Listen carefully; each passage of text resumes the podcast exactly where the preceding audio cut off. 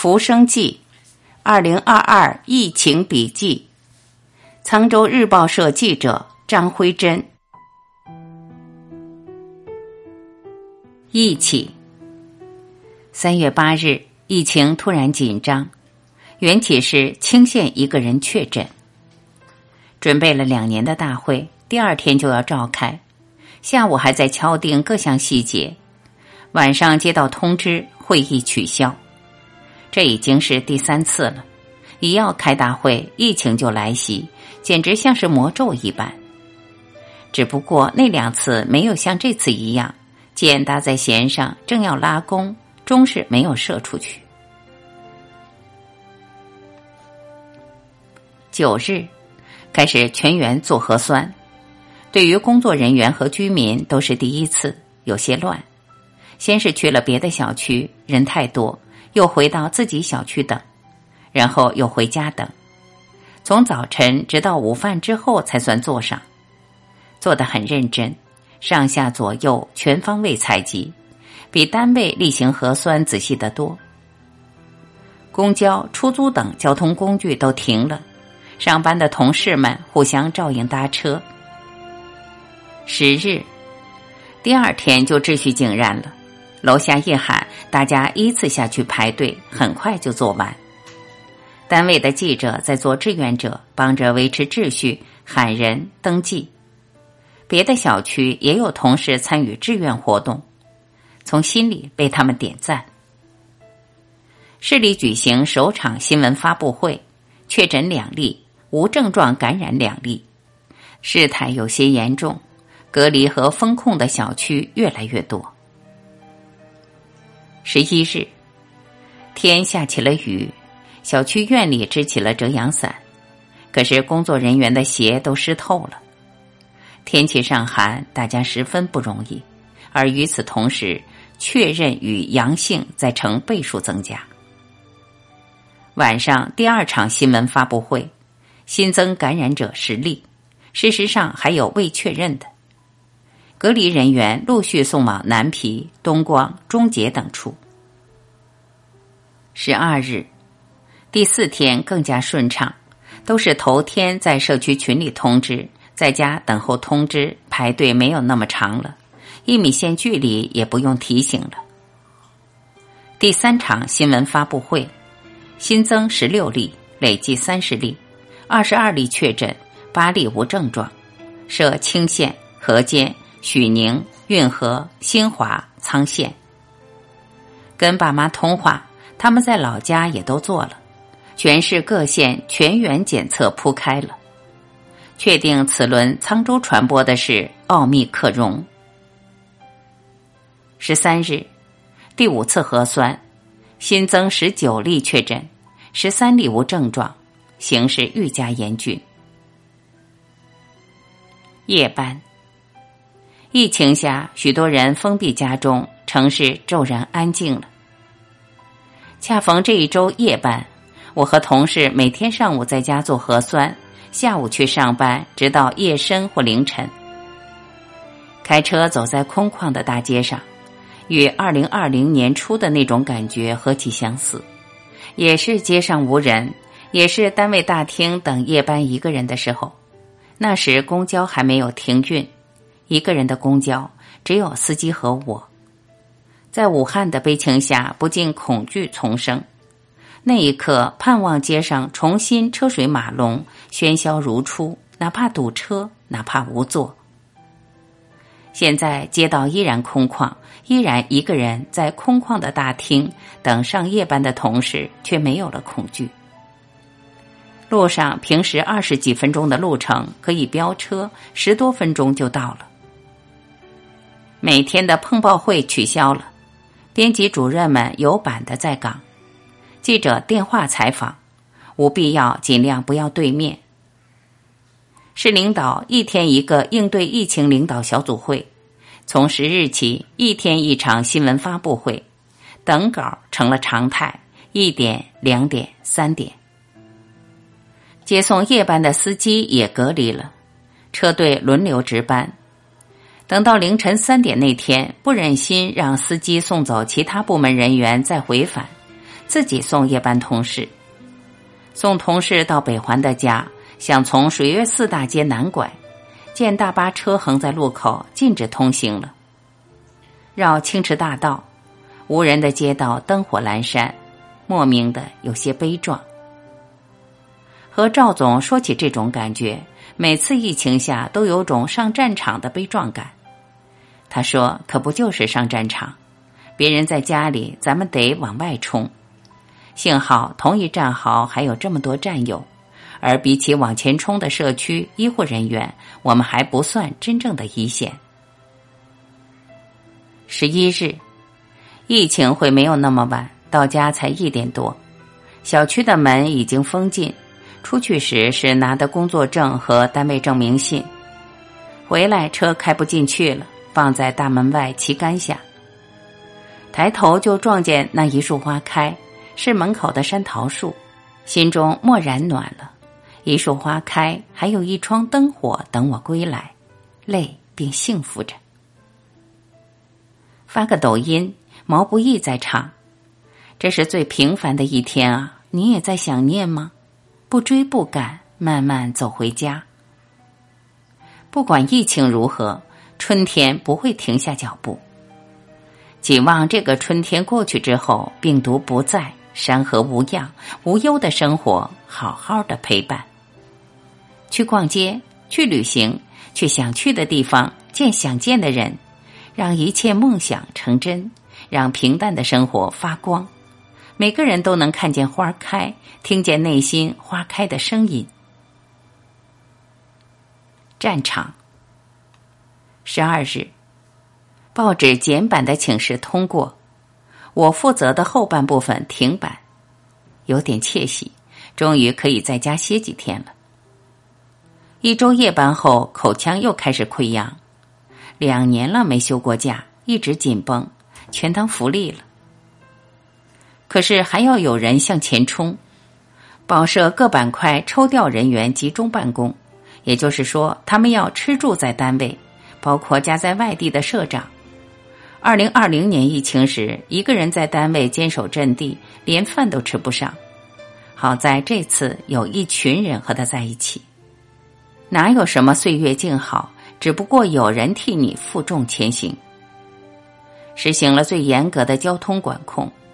街上不许有人流动，超市也都关门。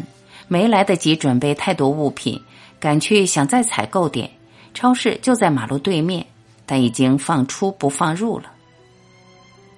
中午出去给同事送工作证，他从拦网里偷跑出来，我被红马甲盯着，两人隔着马路中间的栏杆交接，警车呼啸驰来，怎么都感觉像地下党接头。他匆匆去接其他几位集中办公的同事，据说十分曲折，类似解救。可是班儿必须得上啊，争取赶在一点封城前到达单位。省长半夜来仓坐镇指挥，同事们等稿到早晨六点半才复印，又是一个不眠之夜。而前线跟领导的记者早就闭环管理，吃住在宾馆了。一早晨，布置下的专题报道《平凡的你》给我最多感动，稿子陆续传过来，是我想要的感觉，边改边感动。这或许是姐妹们经历的最艰难的采访。这艰难不只是他们的难，而是那些采访对象的难，压根儿没有时间接受采访。虽然叮嘱尽量电话采，非必要不要面对面。但看得出，大家都下了功夫，都很精彩。有些不落忍，鼓励了几句，大家更加群情激昂。我可爱的女汉子们呢？疫情之后，一定要挨个抱抱你们。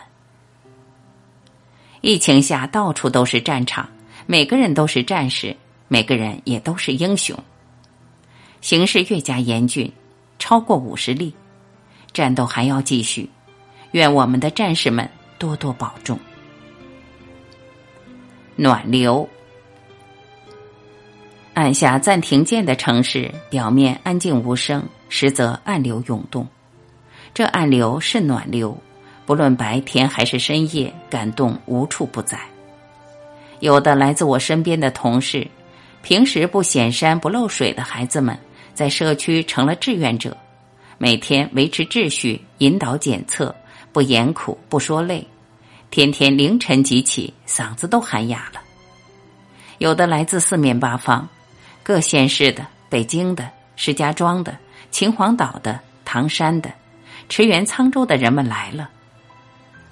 一位医生在网络上说：“凌晨三点接到命令，四点半到达沧州投入工作，收拾东西，扔下两个孩子就跑出来了。”一位九零后的小护士出征支援沧县前，在网上发了一张照片，妈妈在后面留言：“自己一定要做好防护，我的儿。”瞬间让许多人泪目。某小区的业主群里。一栋楼的人变成了一家人。这家孩子作业需要打印，那边邻居抢着给打印。这家说：“我家里有盐，谁要谁说话。”于是群里拉开了供给清单。我家有几袋米，谁家缺米，我能支援。我家有白面，我家有牛肉，我家有土豆，我家有几桶油，我家有棒子面儿甚至谁要卫生纸，谁要，给放在电梯里自己拿。一家的孩子需要外地隔离，整楼的人关心，有给孩子联系用的手机，有给凑零食带着，有提醒各种注意事项，劝慰放不下心、焦虑的家长。孩子需要行李箱，好些邻居说我家有，真正是患难见真情，危难见人性。隔离区里，夜晚一起亮起的手电手机，一起唱响歌唱祖国的歌声。看到外地驰援的车辆，高校宿舍楼上蓦然响起的“沧州加油”，每个人都看到了医护和基层人员、志愿者的不容易，更感受到了疫情之下有一个强大的祖国是多么幸福和幸运。一位民营企业做董事长的朋友，救护车司机隔离了，他顶上去自己开车搬运，而他所在的市城健康医院。历次疫情都承担着核酸检测等重大社会责任。他说，自己不开救护车，从来也没有体验到原来疫情的危险就在身边；自己不开救护车，从来没有体验过自己就是那种生命的摆渡人；自己不开救护车，从来没有想过时间对于生命是那么的重要；自己不开救护车，从来没有想过。驾驶室的火腿肠是他们的正餐。一位女同事孤身一人，本来身体不大好，有时也会牢骚，甚至崩溃。疫情之下，如同变了个人，关心夜班的同事，照顾小区里的志愿者，给记者提供报道素材，记录志愿者的付出，讨论新闻选题，身上一下有了满满的正能量。整个人精神状态都不一样了。关键时刻，身边的同事们挺身而出，主动担当。有的想完整的记录身边的抗疫故事，有的连续鏖战，不言苦累。疫情之下，每个人都成为了勇往直前的战士。新月给我发来一张照片，两个白衣战士在冰冷的深夜里。一个坐在路边，一个躺倒在地上。不分黑白的战斗，他们太累了，太困了，倒地休息一会儿。他看得落泪了，说：“姐，真是心疼啊！能不能倡议小区里的私家车给他们坐到里面休息会儿啊？”当然能，他们都是父母当成掌中宝的孩子。他们是为我们的安全舍命的兄弟姐妹。眼下疫情死不了人，我们也不能让这些不怕舍命的人累倒在战场。记者说，有个工作人员上岗后发现怀孕了，但还坚守岗位，问报不报？我说不报，应该赶紧撤下来，不应提倡，太不人性。还有的说，有工作人员没有隔离服就上去了，这不应该。不能以一些人的牺牲换取另一些人的安宁。好在越来越多的人看到了工作人员的超负荷付出，有的给端茶，有的给送饭，有的送来锦衣，有的雨中送来大伞支起帐篷。春寒的余威下，疫情的严苛下，大家在一起加油，抱团取暖，绝不能让这些抱薪者冻饿受苦。他们知道，他们抱怨出不去的门，是多少人想回回不了的家，而此时，家才是那个最安全的港湾。报纸送不出去，可是报还是得办。我是个眼睛很硬的人，轻易不会流眼泪。给连续黑白奋战的小同事发了一条问候，要他们抽时间抓紧休息，保证身体别拖垮，一定要好好的胜利归来。打着字，眼泪忍不住落下来。我曾经跨过山和大海，也穿过人山人海。我曾经拥有着的一切，转眼都飘散如烟。我曾经失落、失望、失掉所有的方向，直到看见平凡才是唯一的答案。疫情之下，让我们懂得了平凡的答案。认真走过，我们都是经历者，也都是记录者。多年以后，想起这一段日子，我们可以自豪地说。我们不曾是旁观者。张文宏说：“这波疫情是倒春寒，真正的春天马上就要来了。盼望着疫去人安，山河无恙。你们可以在相见相拥，纵情欢笑，可以沐浴春风浩荡，尽享大自然的一切美好。二零二二年的春天。”一定会还你一个春暖花开。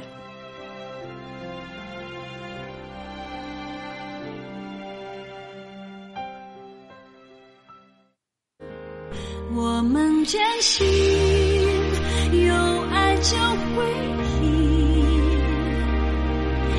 你有多痛，我就多痛心。有难。一起扛，共分难才更坚强。风雨中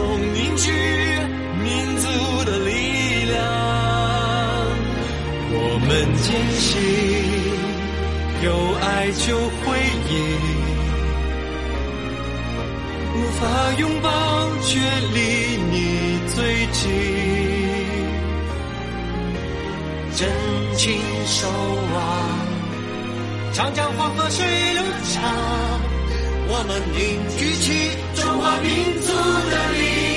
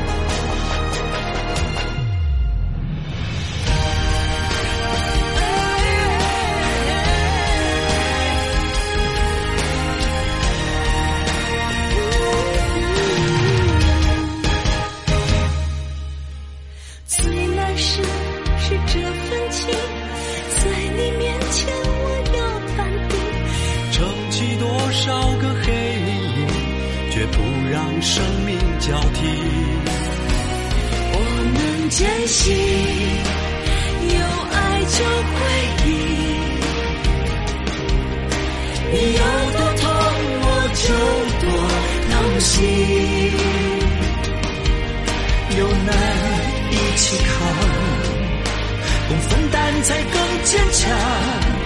风雨中你